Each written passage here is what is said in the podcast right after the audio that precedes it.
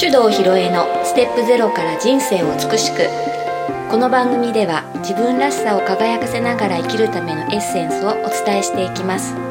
日々の暮らしの中にちょっとした気づきのスパイスをお届けします。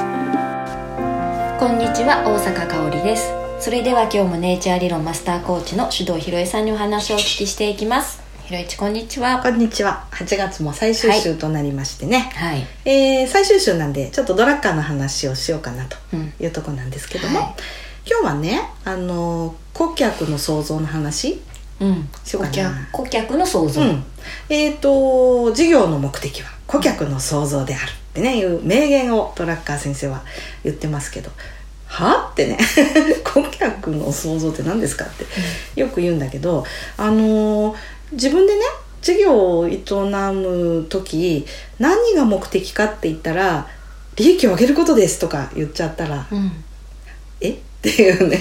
まあ確かにあの儲からない会社まあ、個人事業主のもそうだけどは当然ね潰れてやっていけなくなるのは当たり前なんだけど儲けることがそもそも目的だって思っちゃったらちょっといろいろ間違うよっていう話でそのドラッカーの事業の目的は顧客の創造であるっていうところに立ち返るといろいろ分かりやすくなるなっていううんうん。ことでね。私もあの何かにつけてそのことを自分でも考えてるし人に伝える時特に今コーチングしてるクライアントさんがもうどんどんね自分でなんか事業をやりたいっていう風になってきてるんでほとんどその話をしてる感じかなと、うん。うん、思うんですよね。それでうーんと今ね私があの起業しようとしてる人たちと最初に話すテーマっていうのは、まあ、その人のその人のもしくはその人の会社の経営理念について話すっていうことにすごい時間を使うんだよね。で経営理念なんてそもそもないっていう会社もあるんだけど、うんやっぱりねあのなぜ何のためにこの事業やってんのかっていうとこがはっきりしてないとなんか嫌なことあったりくじけそうになった時も投げ出しちゃうんじゃないかと思うんだよやっぱり。で何回も何回も失敗してもあのまた立ち直ってやり続けるとかね、まあ、世の中にはさ何個も会社潰してねあの復活してきてる人とかいっぱいいるんだけど、多分こういう世の中になったらいいなとかっていう理想がある人が続けられるんじゃないかなってやっぱ思うんだよね。なんかお金持ちになりたいっていう動機だけでそんなに何回も失敗しても立ち直るとか難しいんじゃないかとうん。思うよね。うん。うん、だからやっぱり何かしらのそのこんな世の中になったらいいなっていうところをあの皆さんから引き出したい持ってるものを言語化してもらいたいと思って、よくよくその話はするんだよね。でそうなってくるとその顧客の創造っていうことを考えた時に、まあ、お客様を作り出すというふうに字だと読めるよね。でそれはうーん単純に、うん、と新規のお客さんをたくさんね集めてくることっていうわけではない。はいうん、多分私の理想の未来に共感賛同してくれる人に集まってきてほしいっていう意味だろうなっていうふうにね、私はちょっと思ってるんですよ。うんだからね最初にそのことを話すのにすごいたくさん時間を使うんだよね。まあ正直さその起業してお金ねあのなんかどんどん減ってって、えー早く利益出さないと潰れると思って焦ったらそんなこと考えてる場合じゃないよって なりやすいんだけど、それでもやっぱりねあのその後その人のビジネスがしっかりね立ち上がっていって継続的なものになってねファンが増えていくっていう状況を作るためにはもう意地でもここは頑張って作るっていうのこだわってるっていうとこあるかな。うん、でそういうのねやっていくとね結構面白いんだよね。あの例えばうーんとそうだな今話してる人の中にピアノの先生いるんだけどピアノ教室とかさピアノの先生ってさ、めちゃくちゃたくさんあるでしょ、ある、うん、で選びたい放題だよねある意味ね、うん。でもじゃあなぜその人から習いたいのかっていうところってこれがさその顧客価値っていうやつだよね。そのその先生がすごくいいんだよってだから私ここで習ってんだよねっていうのをどうやって表現するのかっていうことがそのなぜ何のためにやってるかってとこにこう現れてることがすごい多いなっていう気がするんだよね。これがさ。だからねあの結局経営理念のこう表現をずっと考えていくとあのその中にあそれを語ってる最中に出てくるのが私だけが持ってる特別な価値っていうのが分かってくる感じがして面白いかなと思うんだよね。なんかほらうんと前にかおりんがあの娘ちゃんのバレーボールの少年団ね、うん、募集する時にそれ考えたことあったよね、うん、あったね、うん、まあ顧客にとっての価値は何だろうみたいな、あれでも考えてからさ少しその活動の方向性というか自分の関わり方変わったんじゃない？そうだね。自分がどういう立場でどういう行動していったらいいかなっていうところの目印じゃないけど、うん、こう指標みたいなところがクリアになるかな。うん、うん、そうだよね、で多分ねあのみんなでやってたらさ揉め事とか起きるの当然じゃん、うん、意見の食い違いとかさ、うん、みんな価値観それぞれだし、うん、なだけどいや私たちってさここ目指してんだったよねってなったらあそうだったそうだったっていうふうにねまとまってくるからなんだよね。でこれはねその、まあ、会社みたいな風にしてそこに授業に関わる人が多くなったら当然それはそのチーム内でやるんだけど私はやっぱり関わってくれるお客さんとかファンの人たちともそれ共有できてたらいいかなって、うん。うん、で個人でやっていく場合はそこを作りたいなっていつも思ってるんだよね。でやっぱりそうなってくるとドラッカー先生の言ってることに尽きるなといつも思う、楽しくできると思うんだよねその方が、うん、苦しいけれども、うん、な時もあるけどもだけどね、そうね、うん。基本的にはなんか自分がいいいなって思ってるこういう未来がいいになったら素敵って思ってるとこに向かっていけてるっていう,、こう確信みたいなものが、うん。あるとそのまあ作業的にはとかね負荷がかかってちょっと大変とかはあってもあのそこまでなんか辛くない？で人がさやってても耐えられない辛いって思うのって誰かから強制されてる時だからね、うん、うん、でそういう状態じゃなくどうやっていけるのか？っていうのがなんか面白く感じる部分なんだよね。でさあの何回もこのポッドキャストでも話してるけどこれからねあのなんか社会の変化がすごいスピードが上がっててえーと、昔はね 10, 10, 年一昔 とか言ってたけどさもうそんな23年。23年経ったらもうなんか古いみたいな、うん、なっちゃう時代になってきたでしょ、ね、そしたらやっぱりこうあの一個の企業に入れたから安泰だっていうことはないって思った方がいいよね。うんでまあ比較的今の20代の若者はみんなそういう感覚なのであの入ったからってああよかったとかあんま思ってなくて、うん、でここを、まあ、そこそこ勤めたら次何やろうかなとか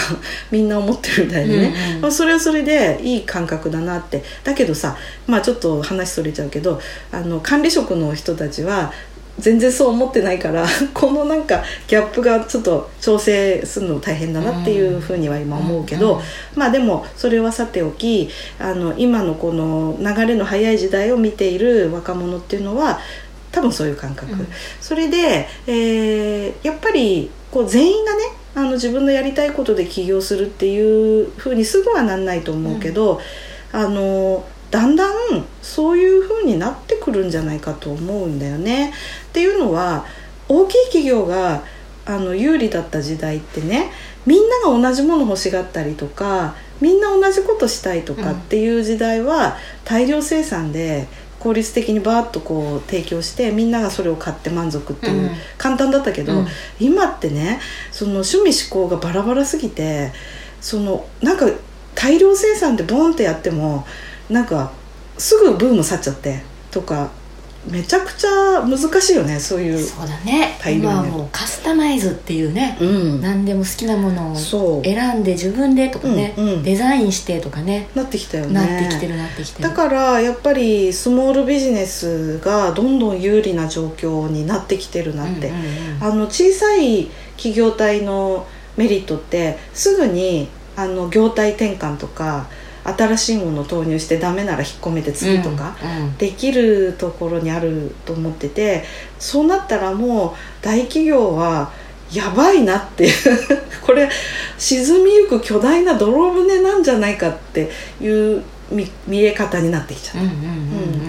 た。だからなんか本当にさあの自分が食べていける規模感のお客さんを持って自分でビジネスやるっていうのはなんか今の時代にすごくマッチしてる。そうだね。うん。でよくねそのいろんな考え方があって例えばうーんとあシンガーソングライターの中田雅史君が言ってたのは、5,000人自分のファンがいれば家族さんに食べていけるってうん。言ってたんだよね。で5,000人だったらさ別にメジャーレベルからねあの CD 出さなくてもいいんだよ、うん。うん、だしあとこういうねコーチングとか講師みたいなのだったら5,000人までいらないと思う。多分ね1,000人いたら一生食べられるとう思う、うん。単純な話ねあのすごい機械的にだけど1,000人の人がね1年間に私に1万円ずつ払ってくれたらそれでもう年商1,000万になっちゃうんだけどさ、多分す1万円では効かないのかな？もっと払ってくれてると思うんだけどね。あのそのぐらいなんだよ。ということはすごくあのまあニッチなっていう言い方あるけど、うん。私のこれが好きっていう人たちにどれぐらいあの価値あるものを出し続けるか。っていうことだけやっていけば楽しくいい生き方ができていくなーっていう感覚が最近すごく強くなっいやてなんかすっごく濃密な感じがする。うん。その関係が。うんそうそうそうそう、やっぱりあの大企業で働いてる大組織で働いてる人が虚しくなる瞬間ってあのなんていうの自分のところにお客さんの「ありがとう」が届かないっうんうん。ていうそうだね。ことじゃないかと思うんだよ。でもちろんさあのちゃんと商品サービスが売れてるから私の給料出てんだなって、まあ、考えれば仕組みはわかるよね。でもなんか距離がすごく遠くてその感覚がちょっと希薄だったりする。そうねお客さんが見えないってことうんだもんね、そうなんだよ。で買う側も最近は既製品で大量生産のものより、なんか誰々さんの作ったこれがいいんだよねとかね、うん。そういう感じにやっぱなってきてるもんね。特にさ、えー、とあんまりえっ、となんていうの？頻繁に買い替えないさお財布とか、お洋服とか靴とか、うん。うん。バッグとかなんかそういうのってハンドメイドのもの人気すごいあったりとかさ。特定の作家さんのこれがとか。はいはいなんかできてきてるよはいね。でき。てるね、うん、でそういう感じにあの世の中どんどん変わってきてるとしたら、まあ、まさにそのドラッカーの言ってる顧客の創造っていうのがリアルに考えやすいうん。状況が来たっていう、今、うん。この時代。そうそうそう、ね。いう感覚がうん。ありますね。それでその理念を作った後にどういう話をするかというと顧客の創造の話をいつもするんだけどね、あのまあいろんな聞き方をするんだけど例えばねうーんとどんなお客さんがあなたにとっての理想のお客さんですかっていう質問をするんだよね。うんでねうーんと経営理念が固まったら、えー、ともしその理念に全く合わないお客さんが来たら断るっていうことが出てくるんだよね。あのなんだろうな。うん。よくさ、頑固親父のラーメン屋がさ、うん。うちのラーメンに胡椒入れるやつは入れねえぞみたいな、うんうん。端的に言うと、うん。まあ、そういうふうに私のやってることに本当に心から賛同してくれる理想のお客さんはどんな人なんだろうっていうことを考えてもらうっていうのをやるんだよね。うんでそれね結構面食らう人が多いの。なぜかっていうとビジネス成功するためには一人でも多くのお客さんをゲットしないとってやっぱ思っちゃうんだよ。でもより多くのって言った瞬間に誰か分かんなくなっちゃうの。うん。うん、そうすると誰にも伝わらない現象っていうのが起きちゃうんだよね。それでまずこんなお客さんが来てくれたら最高だなっていう人を事細かに定義づけするのあのプロフィール書いちゃうぐらい、うん。名前つけて、うんうんうんでそうするとその人の後ろに同じような人がね何十万人もいたりするのでねだからいいんだよって言うと納得してくれるんだけどさ、でそういう本当に私の大切にしている考え方私の大好きな商品みたいなのをこう本当に気に入ってくれてさっきねかおりん言ってくれたように関係性だよね、うん。そのお客さんとどんな関係でいたいのかっていうところができてくるとなんかすごくいい感じに進んでいけるんですよ。うん。でそれが出てこないとちょっとやっぱり苦労しちゃうね。だからね何としてもやっぱり自分にとっての理想のお客様像っていうのはねあってほしいなと思うわけ。うんでそれ出てくるとねまたどんどん楽しくなってくるんだよこれが面白いんだけどね、うんうん。でそうやってまああの顧客の創造っていうのに自分のビジネスだとしたらっていう風にして取り組んでいくとあのどんどんあのこう面白いもんでねあの商品開発につながっちゃう。うん。だってそうじゃない？かおりん喜ばせるためには何がいいかなって思うとさあこういうのとかどうかなってアイデア浮かぶよね、うん。でも顔の見えない大多数の人により売れるものってなんだろうっていやー難しい。全然浮かばないじゃん。浮かばない。だってのっぺらぼうに話しかけてるようになっちゃうもんね、そだから大事なの。そうだね、うん。ちゃんと顔のあるそう。もう本当にさうん。っきひろいち言ったようにプロフィールが分かって、うん。趣味も好みも全部分かって家族構成とかさ、うん。休みの日どこ行ってるかとか。本当だね、うん こういうふうにねやるとねもうめちゃくちゃこれ顧客の想像っていうのがね、うん身近になるんじゃないかなと思うんだよね、あとねもう一つね顧客の想像ですごい大事だなって思うのはね、そういうふうにこんなお客さんに来てほしいってするじゃない、うん。でもねそのお客さんってずっとそのままの状態でいるわけじゃないんだよ、うん。必ず成長変化するんはい。だよね、で私みたいにこうなんか教えたり、まあ、コーチングみたいにやってると如実に変化してくるね、はいはい。そしたらこの成長した人が次どんなものが必要になるかっていうことを考えて提供し続けないと「あありがとうございましたさようなら」ってうん去ってっちゃうわけだよね。で自分の理想のお客さんだけどこんな風になってこんな風になってさらにこんな風に素敵になってほしいなって思ったらどんどん自分の中からじゃあ次こんなの必要だなとかってアイデアが生まれてきてずっとお客さんでいてくれると次何が起きるかというとそのお客さんが変化した様子を周りの人が見てて「あれちょっと何々さんどうしたの?」みたいな「いや実はね」ってさりげなく宣伝してくれて、その人また来てくれたりしてあこれでまたお客さんどんどん増えるよねみたいになってまさに最初の新規顧客の開拓みたいなことにまた戻ってねまたこうぐるぐるするんだよ、っていう風になっていくんだよね。だからねあの今はさこのできることってこれしかないんですって自分の引き出しの中にあるものを書き出してねこれでなんとかお金に変えようっていうことじゃなくて。はい。でまず理想のお客さん来てくれてこのお客さんこうなってねこうなってそしてこうなったらいいなっていうとどんどん自分が成長できちゃうっていうからくりです、うん。すごいね。自分がだって成長できるんだもんね。そうそうそう、うん。それでねなんか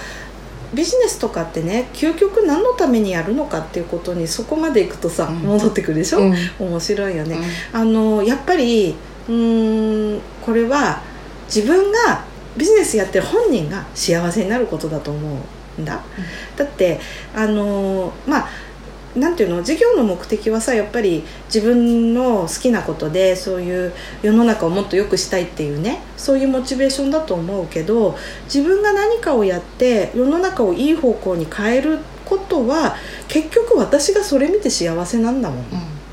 そういう世の中だから幸せに生きられるようになるんだな。だからめちゃくちゃ自己中心的です。言い方悪いけど、まあねうん。究極ね。そうそう、ね。私の幸せなのそれがこんな世界になったら私が幸せだからやいやだってそうじゃないと続けていけないですもん。うん。うん。なんかこうやらされ感みたいなのにねうんうん。とら、われちゃったりするよね、まあそういうふうにうんなんか仕事ってね嫌なこと我慢してお金もらうんだっていう考え方の人がまだまだ多いみたいなんだけどそうじゃないってことも知ってほしいしあの自分の理想の未来に向かって何か自分が活動してそれがこう自分の生活の糧でもあり生きがいでもありっていうサイクルを作ることがすごい今楽しいかなと思ってる。っていう状態ね。うん。面白いでしょ、うん。だからみんなねあのなんて言ったらいいのかな。最初からそのこう肩に力入ってね起業しますとか会社作りますとかじゃなくてよくってあの自分がいいなって思うことで誰かを喜ばせてあげるそれでそれがその人にとってのなんか価値になって、えーもっともっと関係性が良くなってその人によりたくさんなんかハッピーにしてあげることをやりたいって思うことで自分が成長するみたいなそういうサイクルできてくるといいなと思ってね。そこまでね考えられないよね普通、うん、なんか起業しますっていう時にうんうん。そういう発想ってなかなかこう、うん。教えてもらえないから、うんうんうん。あのーまあ本当にねその今自分の持ってる、うん、スキルとか知識をお金に変えようって大抵の人が思う、短絡的もそっちになっちゃうもんね、うん。でもそれはね、まあ、もちろんそれで始めてもいいけど、うん。その先にねそういう世界があるんだっていうことをちょっと思っておいてもらうといいかなって。いやこれはやっぱりね起業したい方はヒロエッチにね、うんうんそうやってもらうコーチングしてもらうといいですね、でね私ねこれ自分で言っててねあのそういう私も目先のことで手一杯だった時期当然あってねあの78年前にあの札幌にまだいた時にある友人がねあの今私がしたような話をしてくれたの。っていうのは私その時も超絶集客できなくて悩んでてカツカツで生活してた時にこれねネイチャー理論って将来すごく広まるからヒロエッチの弟子がいっぱいできてその人たちを育てて面倒を見なきゃいけなくなるんだからそういうところを想定して今の仕事をやらなきゃダメだよって言ってくれた人がいたんだよ。うんで「はあ?」って。今目先の来月の支払いとかどうしようとか言ってるのに、うん。そんなこと考える余裕ないって思ってたんだけど8年経ったらさあら言ってた通りになってるなって、まだまあ進行形だけどもね、っていうふうにあのまあそその時は聞いててなるほどってちょっと思ったけどでもそんなことまでとても考えられないわ。だったんだけど聞いたことによって多分ちょっとまあ頭の片隅にはイメージはあったんだと思うんだよね。それでそうなったらいいなって思えた時にちょっとずつそっちに進んできた。だからこんなね私のやってることがそんな大きなものになるわけないよって思うかもしれないけど必ずやり方によってにはなるんですよ。うん。でね自分にとっては当たり前で何の価値もないって思うことかもしれないけどそれがね必ず誰かにとっての価値になって教えてとか、私にそれ欲しいわって言ってくれるっていうこれがもう顧客の想像の第一歩ですからね。そうね、ううんん、みんなそういうのね一芸で身を立てる世の中私ちょっと妄想してるんですよ。一芸でね。そうそうそう。でもね成長していけるんだからね、うん。それがね、うん、でそういうこう価値の循環みたいなのがあの経済の始まりってねそういうことだったわけでしょ、うんうんお金の話じゃなくてその価値とか、えースキルとか知識をお互いにやり取りすることで、えーもっといい世の中を作るっていうことがスタートだったので、なんか知らないけどぐるっと一周回って原点に帰ってきてるのかもしれないね。うんうんうん。そうですね。うん。うん。なのでかおりんもあのまあ子供のことで忙しいのも分かりますが、ね。そうね。もう少し、うん。あのバリバリやってくださいよ、はいぜひぜひ。わかりました。というわけで、はい。皆さんもね、うん。あのこんなことやってみたいなってなって気軽に相談していただければ、うん。あコーチングはねお試しセッションもありますのでね、はい。やってみたい方はぜひぜひご連絡くださ。はい。い、お待ちしてます。はい。それでは今日はこの辺で、はい、ありがとうございました。ありがとうございました。この番組では皆様からのご意見ご質問を募集しております。番組ページにあるリクエストフォームからお送りくださいたくさんのお便りお待ちしております。